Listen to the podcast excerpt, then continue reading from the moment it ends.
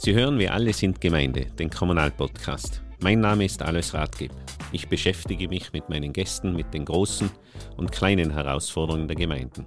Der politisch unabhängige Podcast versteht sich als Fundgrube an kommunalen Informationen und auch als Wissensvermittlung Richtung Gemeinden. Herzlich willkommen zu unserem heutigen Podcast Wir alle sind Gemeinde. Begrüßen darf ich heute meine charmante Arbeitskollegin, die Nina Redlich-Zimmermann. Ähm, die Nina Redlich-Zimmermann darf ich ja kurz vorstellen. Sie hat ein Diplom- und Lehramtsstudium für Fremdsprachen, ein Masterstudium für Elementarpädagogik mit dem Schwerpunkt Beratung. Sie hat einen Universitätslehrgang besucht für systemisches Intervenieren und Beraten sowie einen Lehrgang für Gewaltprävention in der Kinder- und Jugendarbeit. Von 2006 bis 2010 war sie pädagogische Fachberatung für Kindergärten im Trentino und von 2010 bis 2015 war sie pädagogische Fachkraft im Bereich frühe sprachliche Förderung in Kindergärten in Innsbruck und in Innsbruck-Land. Von 2015 bis 2022 äh, war sie Sprachberaterin im Auftrag des Landes Tirol und seit 2016 ist sie Kollegin bei uns in der Gemnova als Ansprechperson für den Bereich Kinderbildung und Kinderbetreuung, beziehungsweise auch als Beraterin für pädagogische Teams tätig. Aus dem Lebenslauf äh, und aus dem äh, Berufslaufbahn erkennt man schon, über was wir heute reden. Wir reden heute über Kinderbildung und Kinderbetreuung ein wesentlicher Schwerpunkt äh, für Tiroler Gemeinden, eine große Herausforderung für Tiroler Gemeinden. Und ich denke mir mehr, es gibt wenige beflissenere Personen als die Nina, die sich da wirklich sehr gut auskennen äh, und äh, hoffentlich heute viele Fragen für unsere Zuhörer beantworten kann. Liebe Nina, wir haben gerade von den Herausforderungen geredet im Kinderbildungs- und Kinderbetreuungsbereich für die Gemeinden. Vielleicht, dass du da mal ein bisschen was dazu sagst, welche Herausforderungen gibt es da für die Gemeinden und im selben Atemzug, welche Herausforderungen gibt es auch dann für Pädagoginnen äh, in diesem Bereich. Danke für die Vorstellung, Alois. Ähm, ja, also die Herausforderungen sind äh, mannigfaltig. Ähm, Gerade aktuell jetzt ähm, sind wir damit, sind Gemeinden damit konfrontiert mit gesetzlichen Vorgaben neuen im Bereich der, der Novelle des Kinderbildungs- und Betreuungsgesetzes. Dann gibt es Neuerungen in Richtlinien, ähm, die jeder, also jede, jede Gemeinde wirklich äh, mittragen und verstehen lernen muss. Äh, das ist gar nicht so leicht. Beispiel Richtlinie Ausbau von Kinderbildungs- und Betreuungseinrichtungen, Beispiel Sprachförderung, Richtlinie zur Sprachförderung, Richtlinie zum Personalaufwand. Ähm, und damit natürlich die Herausforderung, die Förderabwicklung zu verstehen oder überhaupt die Fördervoraussetzungen zu verstehen. Eine weitere Herausforderung sind sicher aktuell mehr denn je Personalengpässe, wie in allen Bereichen, ähm, wird aus meiner Sicht in Zukunft auch noch stärker werden können. Ähm, dann eine grundsätzliche Herausforderung, die wir schon seit Jahren eigentlich erkennen, ist so eine gewisse, wie soll man sagen, Unterschätzung auch der Komplexität von Betreuungseinrichtungen. Also äh, es geht ja da nicht nur darum, äh, Betreuungsplätze zu schaffen, ähm, sondern es geht darum, dass, man, dass das Einrichtungen sind, die mit Kindern arbeiten und daher immer ein pädagogischer Auftrag vorhanden ist das heißt, die Betreuungseinrichtung ist gleich eine Bildungseinrichtung. Und diese Komplexität ist ähm, nicht überall so, also noch nicht bearbeitet, sage ich. Ähm, also die Gemeinde hat natürlich als, als, als Erhalter von Bildungs- und Betreuungseinrichtungen dann auch die, diese Verantwortung, diesen Bildungsauftrag durchgängig sicherzustellen. Das ist sicher noch eine große Herausforderung verbreitet. Und letztendlich die, hat die Gemeinde auch Herausforderungen, wenn man den vielschichtigen Bedarf seitens der Familien sieht. Äh, nicht nur in Bezug auf ähm, die Vereinbarkeit von, von Familie und Arbeit, also hinsichtlich Betreuungsausmaß, sondern auch natürlich die Vielfalt an Kindern mit ihren äh, Geschichten, die sie mitbringen in die Einrichtungen davon muss man ableiten, welche Betreuungsintensität braucht es, welche Betreuungsqualität braucht es. Also das ist sicher etwas, was Gemeinden auch sehr stark beschäftigt. Und ja, für Pädagoginnen haben wir natürlich die große Herausforderung, dass man unter allen Umständen eine Arbeitsorganisation sicherstellen muss, egal was von außen da auf die Einrichtungen einbricht. Ich muss mich immer organisieren. Ich muss immer schauen, dass ich einen qualitätsvollen, eine qualitätsvolle Umsetzung meiner Bildungsarbeit leiste. Das ist eine große Herausforderung für Pädagoginnen. Speziell in den letzten Jahren hat man das ja sehr gut gesehen, was das heißt, auch flexibel auf neue Rahmenbedingungen äh, reagieren zu müssen. Und ja, also diese, diese, die, die, diese ständige Anpassung des pädagogischen Alltags an die Neuerungen auch im Rahmen des Gesetzes, der Richtlinien, ist sicher eine Herausforderung, die die Pädagoginnen voll betrifft. Ja. Das heißt, auch in diesem Bereich wachsende Herausforderungen, vor allem, du hast es ja auch sehr schön gesagt, man spricht ja vielfach im kommunalen Umfeld eigentlich von Kinderbetreuung aber sehr wenig eigentlich von Kinderbildung. Den Begriff hast du ja stark bei uns im Unternehmen auch geprägt. Und ich glaube, da findet sich ja diese große Komplexität wieder, eben, dass es nicht Betreuung ist, sondern wirklich Kinderbildung. Äh, und nachdem wir ja eine multiple Gesellschaft sein, äh, wird das Thema sicher auch immer noch komplexer und schwieriger. Wir haben ja im Zuge von unserem Prozess Agenda 2030 auch dieses Thema Kinderbildung und Betreuung bearbeitet. Diesen Arbeitskreis hast ja auch du als Expertin geleitet und begleitet. Den Prozess haben wir zwischenzeitlich abgeschlossen mit einem Thesenpapier. 37 Thesen haben wir entwickelt. Der wird demnächst auch der Öffentlichkeit präsentiert. Das heißt, wir können jetzt nicht alle Details oder sollten auch noch nicht über alle Details reden, aber vielleicht kann schon so ein bisschen was verraten äh, im Vorfeld, was, was steht da so als, als wesentliche Themen drinnen. Mhm.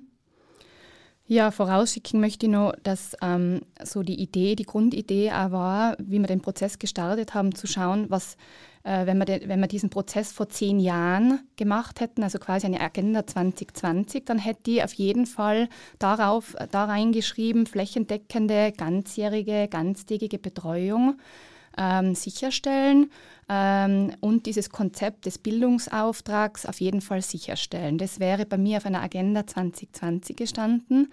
Und davon ausgehend haben wir gesagt, okay, wenn man das heute sicherstellen kann, wobei das ist auch noch nicht überall flächendeckend sichergestellt. Ähm, aber was wäre denn der nächste Schritt? Wenn das sichergestellt ist, was können wir als nächsten Schritt andenken? Äh, Gerade jetzt im Zusammenhang mit diesem Bildungsauftrag ist uns dann eben die Idee gekommen, dass man sagt, ähm, gut, äh, wie können ähm, ähm, Gemeinden diesen Bildungsweg von Kindern bestmöglich unterstützen? Ähm, äh, da müssen wir eben dort wieder ansetzen, wo die Vielfalt ist und die Herausforderungen. Und die haben wir so, sozusagen äh, grob einmal in drei Bereiche eingeteilt. Also im Bereich der Interkulturalität, Mehrsprachigkeit, im Bereich der Inklusion, also der Begleitung von Kindern mit schwierigen Entwicklungsverläufen und ähm, der Bereich äh, psychosoziale Gesundheit oder Gewaltprävention. Und äh, das waren auch die, die drei sozusagen großen Workshops, die wir dafür angeboten haben. Und da haben wir geschaut, was können eben gute Maßnahmen, umsetzbare Maßnahmen eben sein. Ähm, für, für, für Gemeinden, dass man da auf jeden Fall den Fokus drauf hat. Ähm, und so diese Thesen, die jetzt da entstanden sind, sind äh, im Grunde eine, eine Zusammenfassung aus allen drei Workshops, ähm, die äh, alle Themen gleichermaßen berühren. Und da haben wir gesagt, auf jeden Fall, wenn man diese, Thesen, äh, diese, diese Themen forcieren möchte in den Gemeinden, braucht man auf jeden Fall einmal Zielgruppenpolitik. Was heißt es? Äh, ich muss Kinder beteiligen, ich muss Familien beteiligen, egal welche Maßnahmen ich plane. Ich muss möglichst eine breite Beteiligung ähm, äh, forcieren, die im Übrigen auch äh, gefördert werden. Also diese, solche Maßnahmen, wenn eine Gemeinde die setzt, die können auch gefördert werden. Genau. Ähm, dann äh, die Gemeinde äh, sozusagen als Bildungsdrehscheibe zu, in, zu erkennen und, und dementsprechend auch äh, Maßnahmen zu installieren, die diese Bildungsdrehscheibe auch lebendig machen, wäre auch eine wichtige These, die wir in Bezug auf alle drei Themenbereiche erkennen. Und ähm, als dritten Punkt würde ich noch die, diese regionale Vernetzung oder auch diese berühmte interkommunale Zusammenarbeit, äh, innerkommunale, aber auch interkommunale Zusammenarbeit sehen, ähm, die letztendlich ähm, be begünstigen kann, dass ähm, nicht jede Gemeinde in den drei Themenbereichen das Rad neu erfinden muss, dass Wissen vernetzt werden kann, Erfahrungen vernetzt werden können, äh, Infrastruktur möglicherweise gemeinsam auf die Beine gestellt werden kann und gleichzeitig auch Qualität gemeinsam gesichert werden kann. Also dafür sehe ich diese Zusammenarbeit und Vernetzung zwischen Gemeinden sehr hilfreich, gerade bei solchen komplexen Themen. Jetzt fällt immer wieder das Schlagwort der bedarfsgerechten Kinderbetreuung. Äh, was bedeutet das? Wie wird sowas umgesetzt und welchen Beitrag können dazu auch die Erhalter dann leisten? Ja, also wenn man sich die Frage stellt, dass, äh, wie kann ähm, die Betreuung dem Bedarf von Kindern gerecht werden, dann müsste man antworten, ähm, indem man ihnen die beste Begleitung ermöglicht, ähm, also indem man ihnen sozusagen die beste Bildung ermöglicht. Wenn ich mir die Frage stelle, ähm, ähm, wie, wie die Betreuung dem Bedarf von Familien äh, und Eltern gerecht werden kann, dann fällt natürlich sofort ähm, ein, dass man sagt, okay, im Sinne der Vereinbarkeit von Beruf und Familie ähm, äh, benötigen äh, Familien einfach äh, vielfältige Betreuungsangebote, äh, die aber qualitätsvoll sind. Genau. Und ähm, dass für die Betreuung adäquate Bildungsräume geschaffen werden, äh, äh, in denen eben Bildungsprozesse tatsächlich gelingen können. Äh, da braucht man natürlich auch die geeignete Infrastruktur dazu. Und, und das fällt natürlich auch in die bedarfsgerechte Betreuung hinein. Also nicht nur die Menschen, die dort handeln, die, die Strukturen, die bedarfsgerecht sind, sondern natürlich auch die Rahmenbedingungen, die räumlichen Rahmenbedingungen, genau. Und was können Erhalter konkret jetzt machen? Wiederum, wie ich vorher schon gesagt habe, äh, wenn, wenn ähm, Betreuung weitergedacht wird, ausgebaut werden soll, weiterentwickelt werden soll, jedenfalls immer alle Betroffenen beteiligen. Also wiederum Eltern, Erziehungsberechtigte, Familien, äh, MitarbeiterInnen, ähm, alle, also diese Beteiligung in der Planung von äh, und in der, in der Abklärung auch des Betreuungsbedarfs ist ganz, ganz wichtig. Dann ähm, ähm, genau den, den qualitätsvollen ähm, ähm, Versorgungsauftrag auch wahrnehmen als Gemeinde. Ähm, da, da einfach sich die Frage immer zu stellen als Gemeinde, was, was kann ich tun, was können wir tun, dass die Familien nicht aus unserem Dorf weggehen, sondern bei uns bleiben? Was, was, was brauchen sie denn tatsächlich? Genau, diese Frage ist einfach eine Schlüsselfrage aus unserer Sicht. Und, ähm, und dann braucht, kann die Gemeinde einen wertvollen Beitrag leisten mit Hardware, so nennen es wir immer. Also Hardware ist natürlich das zur Verfügung stellen von, von äh, optimalen Räumen, äh, von optimaler Infrastruktur, von genügend Personal, ähm, damit eben Prozesse qualitätsvoll gelingen können. Und dann die Software dazu. Das kann der Gemeinde auch wesentlich beitragen, ähm, indem sie sagt, okay, ähm, äh, Betreuung äh, bedarfsgerecht abzudecken heißt auch zu investieren in Qualität. Und investieren in Qualität heißt, naja, jedenfalls ähm, Weiterbildung ermöglichen. Und Weiterbildung, zum Beispiel was die eigenen Mitarbeiterinnen betrifft, ähm, sieht heute äh, ähm, vor, auch, dass man Prozesse begleiten kann, Beratung in Anspruch nehmen kann, Supervision in Anspruch nehmen kann.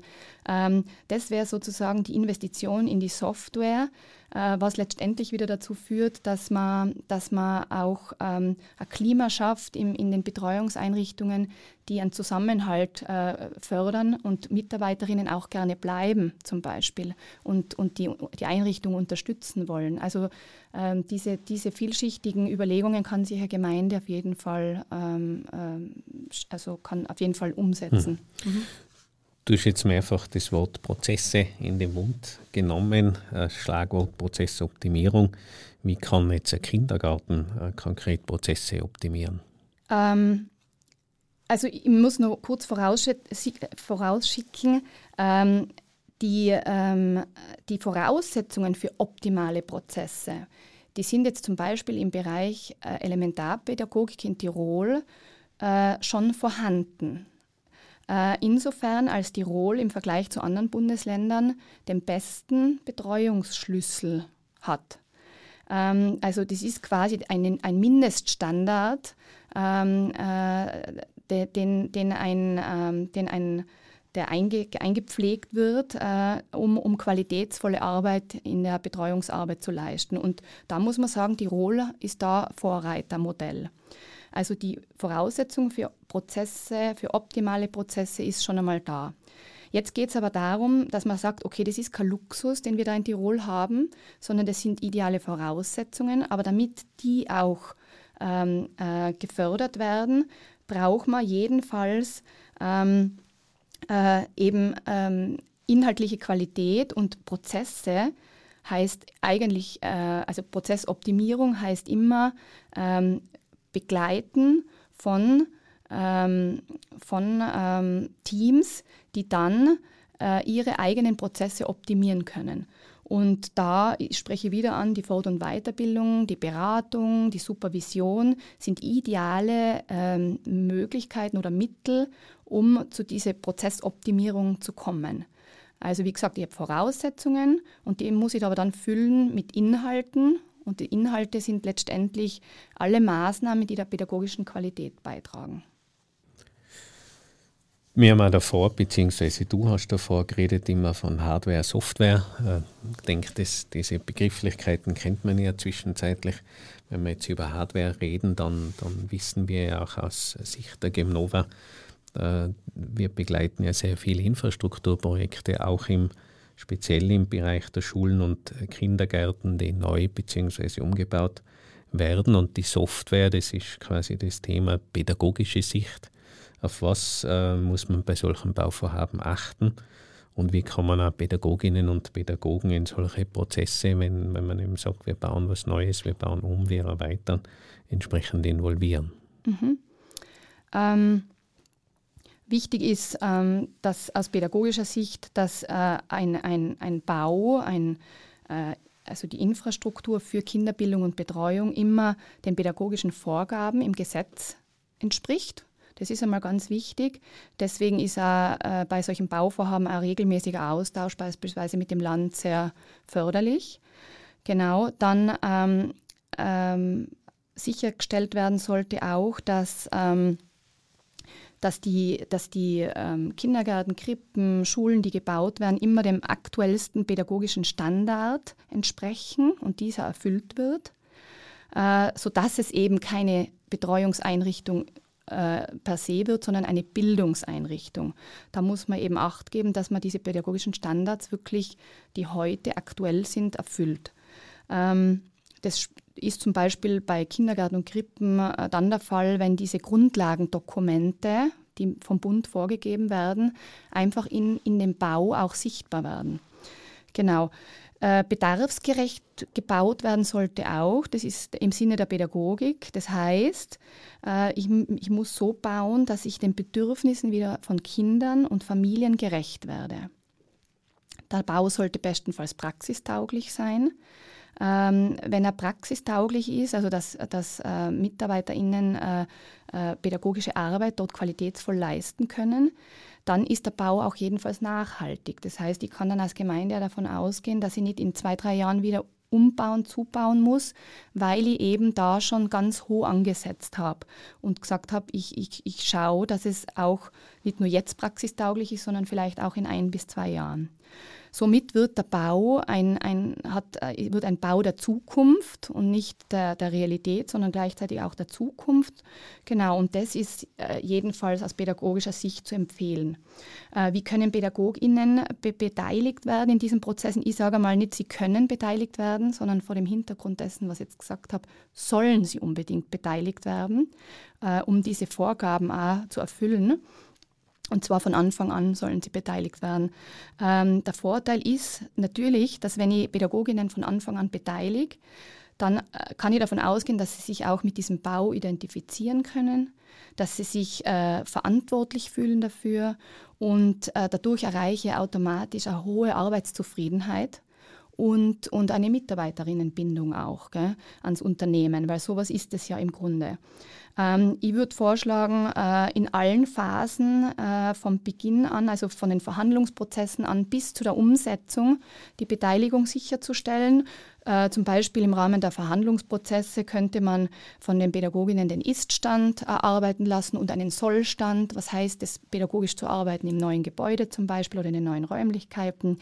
Im Bereich der Vergabe könnte man sich genauso beteiligen, indem man zum Beispiel, gerade wenn es um, ähm, um Gespräche mit Architekten oder so geht, ähm, dass die auch ihre Argumente einbringen können und die gehört werden. Das sind so Formen, da, da, da gerade auch zum Beispiel bei den Außenanlagen, Kindergärten, denkt man an Spielplätze, ähm, äh, die, die äh, meistens äh, sehr ähnlich dann äh, ausschauen in den Gemeinden. Aber wenn ich Pädagoginnen beteilige und sage, äh, was, was brauchen Kinder bei euch, damit sie gut lernen können, auch im Außenbereich, im Garten, dann schaut vielleicht die Außenanlage in der einen Gemeinde ganz anders aus wie in der anderen. Solche Dinge fallen mir dazu ein. Was ist so State of the Art für Lern- und Spielräume? Auf was muss man da aufpassen aktuell? Uh, State of the Art ist jedenfalls, ähm, äh, Kinder müssen ihren eigenen Lernthemen nachgehen können. Äh, das heißt, ich muss lernanregende Umgebung schaffen.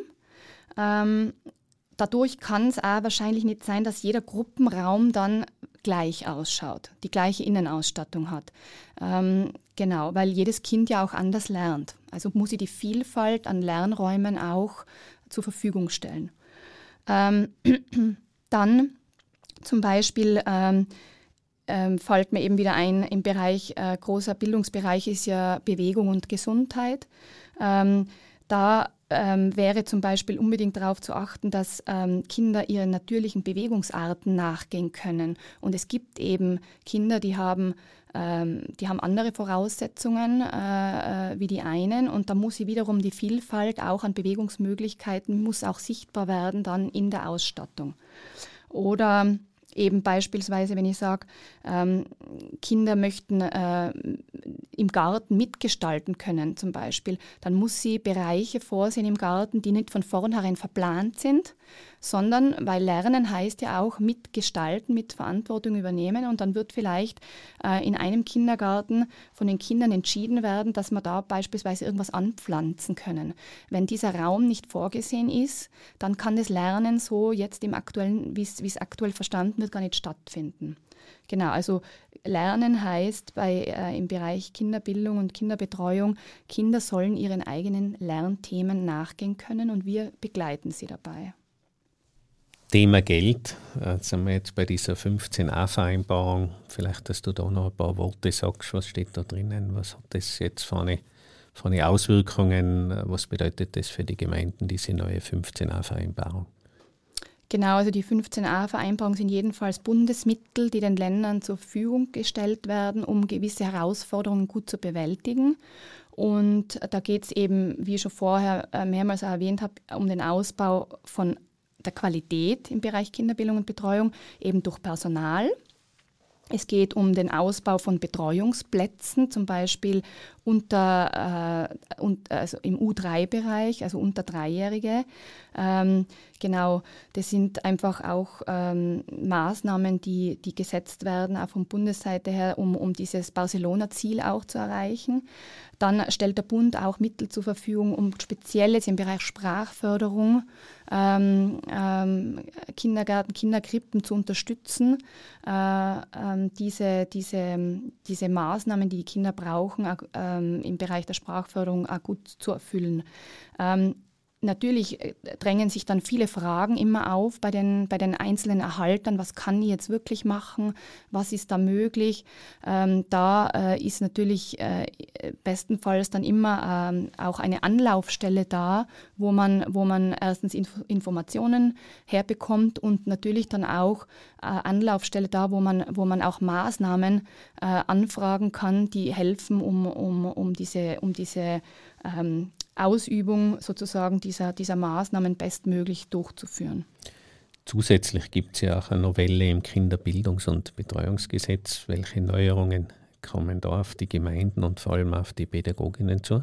Ähm, eben genau gleich mit den positiven ähm, Neuerungen anzufangen. Also auf jeden Fall wird über die, über die Novelle mehr Förderung möglich von, von Einrichtungen, die ganzjährig geöffnet sind. Dann ähm, dadurch auch die Möglichkeit äh, der Verbesserung des Betreuungsschlüssels, ähm, was ja auch wieder qualitätsfördernd ist. Ähm, äh, zur Qualitätssicherung eben vor allem im U3-Bereich, vor allem äh, im Bereich unter 18 Monate. Ähm, genau da ist, das sind sozusagen die Neuerungen, die, die ähm, wirklich positiv für, für Gemeinden äh, wirksam werden sollten.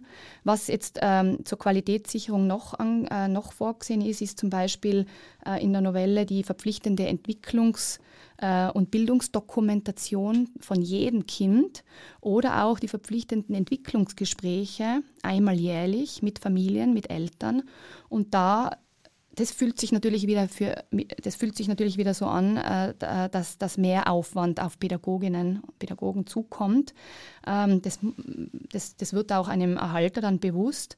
Ähm, wenn aber keine, keine, keine genügend Stundenzahl vorgesehen ist, eben um, diese, um diesen Forderungen auch nachzukommen, ähm, da kann man natürlich anbieten, dass man sagt, was kann ich bei der gleichen Stundenanzahl, die ich habe, wie kann ich diese neuen Aufgaben bestenfalls reinpacken, dass ich nicht in der Überforderung bin.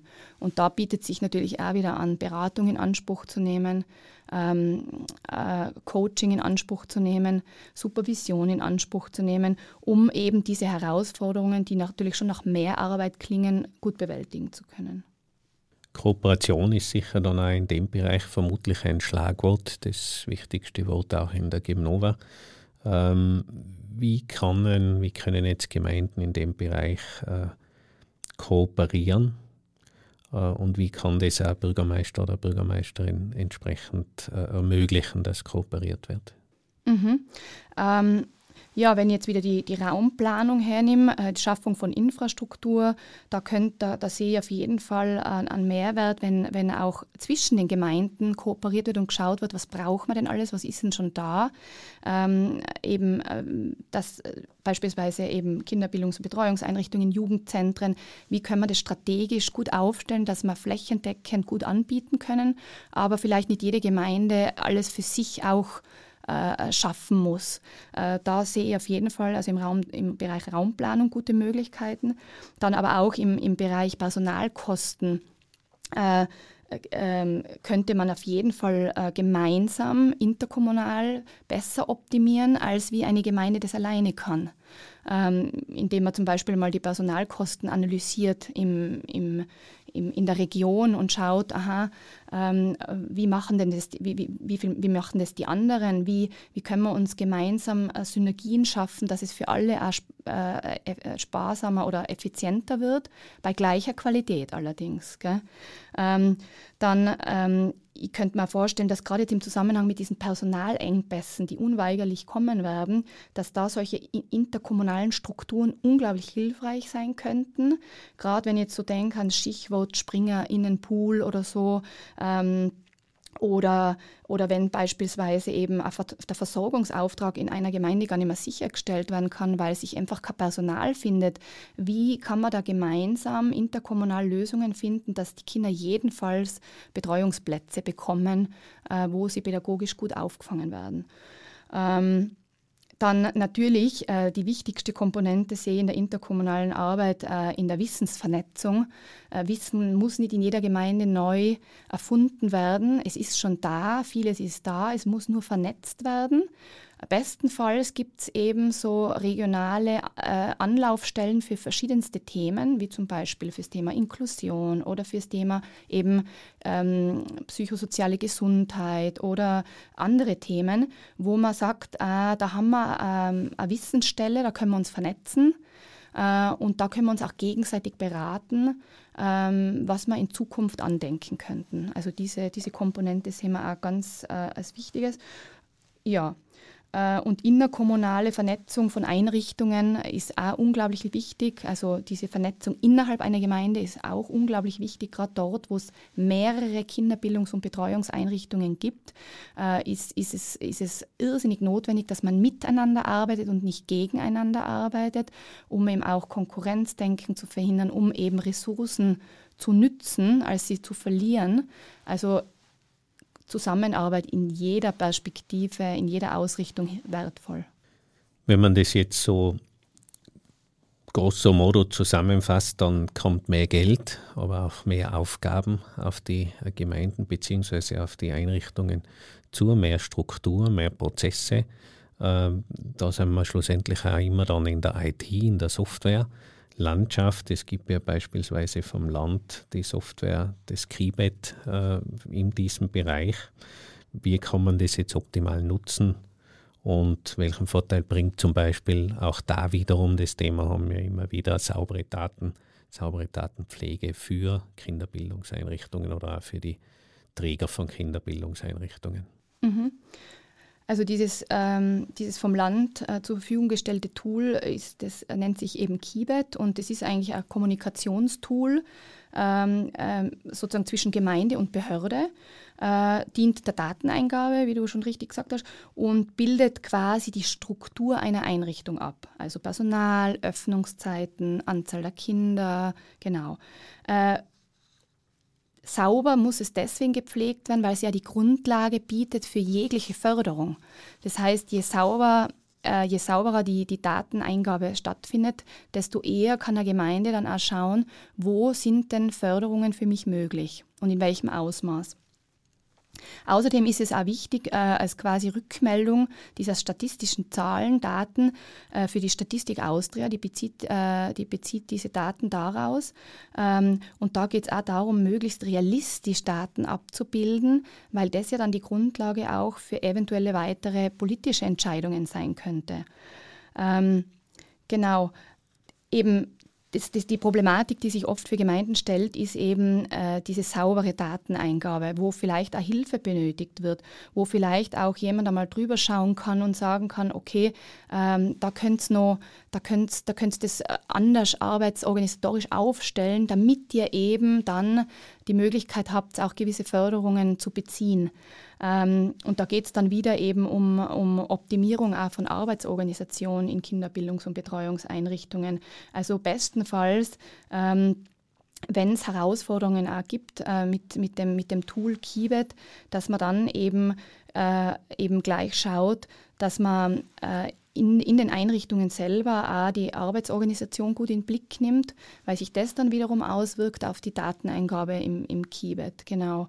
Also ähm, da gibt es natürlich Möglichkeiten, sich ja Hilfe zu holen. Also es, es, es, ist herausfordernd für jede Gemeinde, da den Überblick zu bewahren und also tief in die Struktur der Kinderbildung und Betreuungseinrichtung reinzuschauen. Aber da kann man sich auf jeden Fall Hilfe holen. Wunderbar. Nina, geballtes Wissen in knapp über 30 Minuten zu dem ganzen Thema Kinderbildung, Kinderbetreuung. Man sieht an dir, du brennst erstens für das Thema und äh, was man deutlich spürt, du hast schon fundiertes, tiefes Wissen.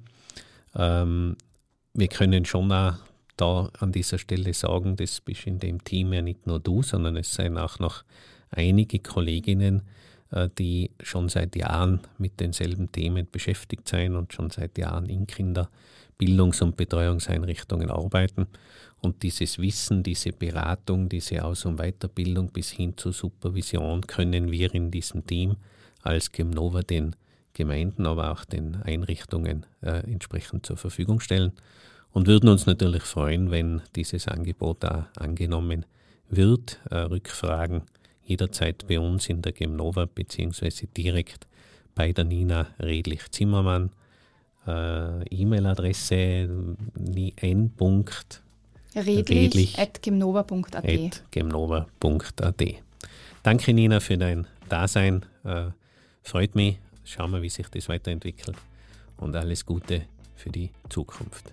Danke für die Einladung. Sie hörten Wir alle sind Gemeinde, den Kommunalpodcast. Sollten Sie Fragen zu diesem Podcast oder generell zu kommunalen Themen haben, schreiben Sie mir bitte eine Mail an wir alle sind Gemeinde.gemnova.at. Vielen Dank fürs Zuhören. Bis zum nächsten Mal. Ihr Alois Radgeb.